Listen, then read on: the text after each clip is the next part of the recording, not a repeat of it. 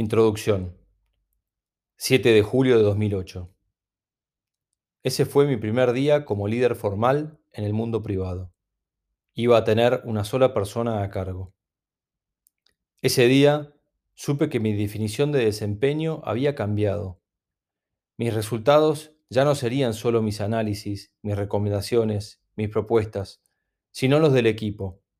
Y en la medida en que el equipo creciera, esta tendencia de crecimiento personal iría en aumento. Mis resultados irían siendo cada vez más equivalentes a los de mi equipo. El equipo hablaría por mí. Sus resultados serían la medida de mi desempeño. Sería tan bueno trabajando como bueno lo fuera el equipo. Ahora ya no se me iba a medir por mi capacidad de producción, sino por mi capacidad para conseguir que otros produjeran. Desesperante. ¿Y esto dónde se aprende? ¿Y por qué nadie me explicó de forma tan clara este concepto? Si a mí no se me ocurría, ¿quién me iba a avisar que ahora cambiaba la forma de evaluarme? Y si no soy tan bueno haciendo eso, ¿te puedo devolver la responsabilidad? Cuatro meses más tarde ocurrió lo impensado. Me pedían que desvinculara a esa persona que habían asignado a mi equipo. Los números no cerraban y había que reducir la cantidad de gente en la compañía. Genial. Mi primer despido sin causa. Esa charla de despido me costó tanto que la persona me terminó diciendo, bueno, no te preocupes, ya está. Así de mal me fue comunicando. En lugar de darle yo algún tipo de ayuda, ella intentó animarme a mí. Luego de ese episodio, se sucedieron seis años que fueron fundacionales en mi carrera profesional. Años en los que entendí que el liderazgo es una competencia y como tal tiene que ser entrenada y desarrollada.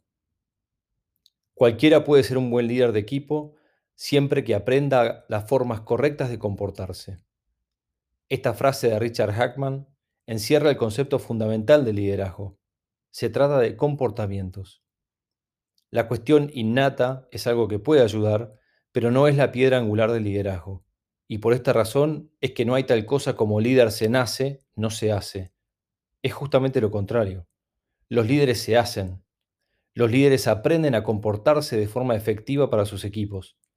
Los líderes evolucionan con la sucesión de experiencias diversas e interactuando con personalidades diferentes. Van aprendiendo qué es efectivo y qué no dentro de organizaciones con distintos objetivos y propósitos. Y ese aprendizaje destila en prácticas y hábitos que en su conjunto definen cómo él se comporta. Puede existir una natural facilidad para el relacionamiento con las personas, pero cuando se trata del alto desempeño, lo innato nunca es suficiente.